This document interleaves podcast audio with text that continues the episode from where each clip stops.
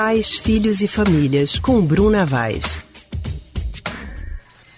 Nós já estamos ao telefone com a psicóloga Bruna Vaz, do Centro de Pesquisa em Psicanálise e Linguagem CPPL.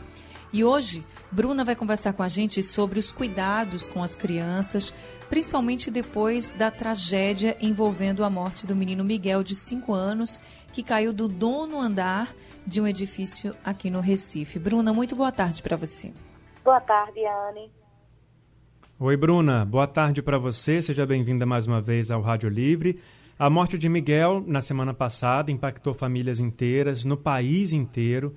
E se os adultos ficaram assustados com a forma com que ele acabou perdendo a vida, né, tão novinho, de uma situação trágica, isso para as crianças pode ser ainda mais complicado para entender, né? Porque eventualmente elas vão ouvir uma conversa em casa sobre o caso, ou então vão ouvir na televisão, no rádio, quando os pais estão é, ficando ali é, sendo informados também pelos meios de comunicação.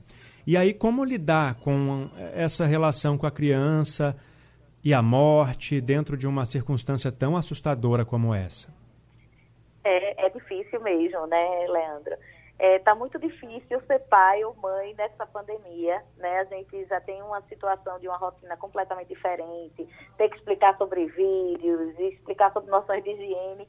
As mortes com, por Covid, né, que têm sido recorrentes nas famílias, né, e agora, né, essa situação com o pequeno Miguel, né, foi uma situação realmente muito trágica, né, e aí, assim, para nós pais, dá uma tentação louca, né, de não, não expor aos nossos filhos, né, essas situações, né? Principalmente para os mais novos, né? Porque a gente fica com medo, que não entenda, como é que vai entender, que sofra, né? Então, enquanto pais, é natural que se sinta a vontade de, de blindar um pouco os filhos, né? No entanto, é muito importante que os pais possam falar sobre esses assuntos, né? Porque é, falar sobre isso, né, serve como uma certa confirmação da realidade.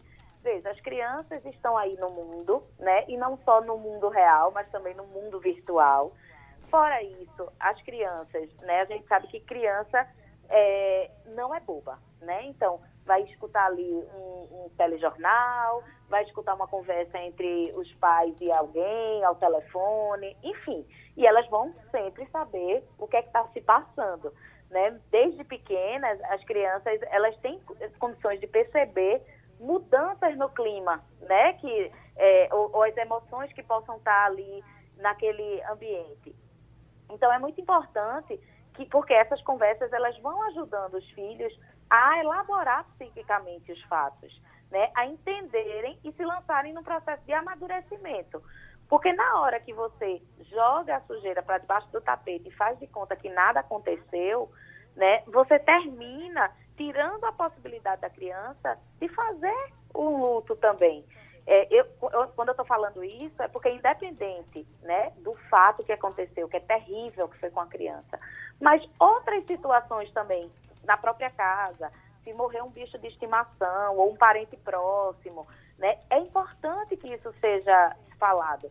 Né? Na hora que você mente para a criança, e a criança, as crianças são terríveis nisso, porque elas sempre percebem né? Então, se você mente, você não está dando a possibilidade da criança elaborar. Elaborar psicicamente seria conseguir compreender a situação, né? E encontrar na vivência dessa criança, né? Qual é a emoção que essa criança lida com esse fato, né? E, e é também importante que as crianças falem, né? O que é que sentiram.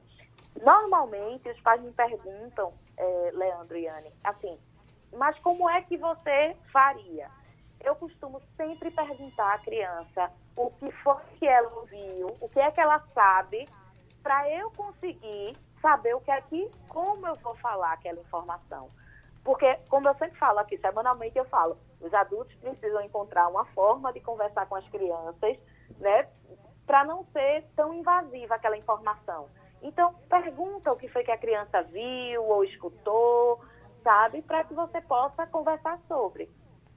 Mas, Bruna, e se a criança não tiver ouvido nada e, enfim, os pais não estão conversando, estão evitando, ou estão evitando assistir jornal e a criança ainda não ouviu falar sobre isso. Você acha que mesmo assim vale falar de alguma forma com os filhos, até para alertar sobre o perigo?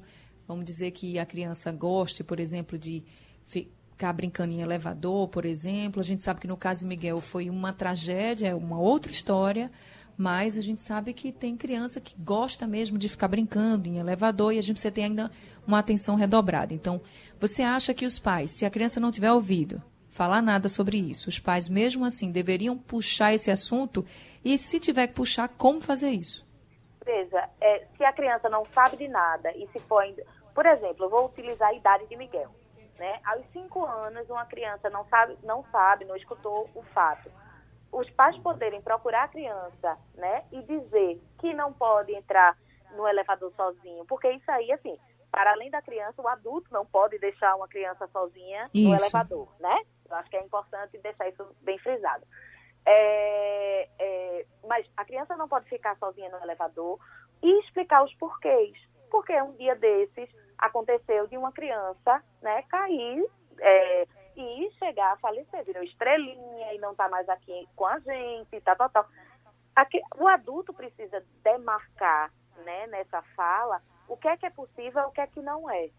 Por que eu estou dizendo isso? Porque se for do ponto de vista de uma forma de prevenção dos perigos, as coisas precisam ser ditas. Por exemplo, é, foi uma situação de uma queda, né, é, por conta, porque ficou no elevador sozinho, subiu e saiu no canto errado. Mas às vezes as crianças são muito curiosas.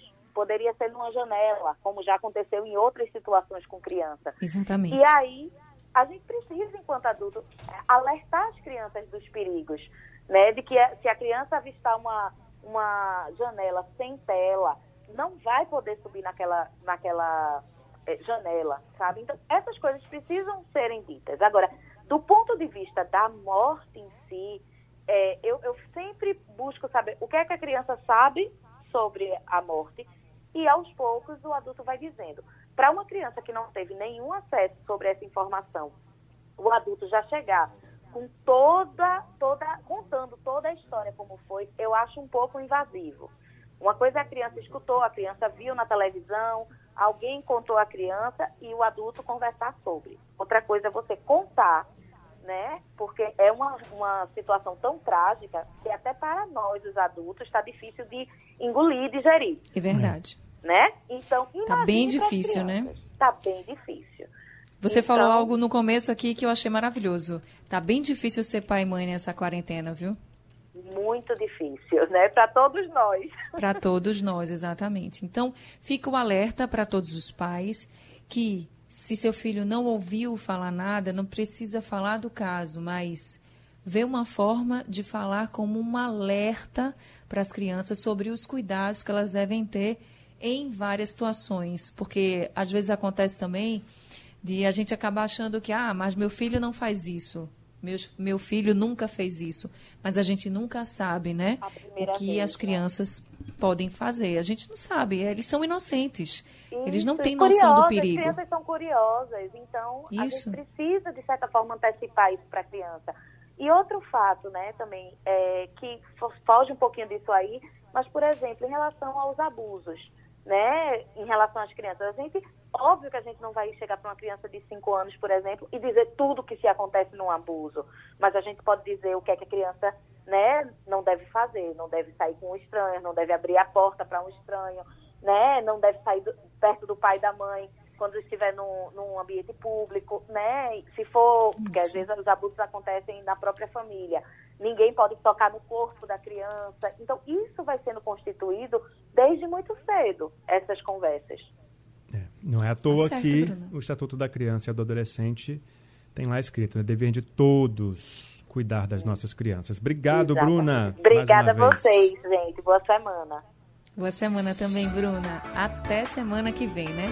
A gente acabou de conversar com a psicóloga Bruna Vaz, do Centro de Pesquisa em Psicanálise e Linguagem, CPPL.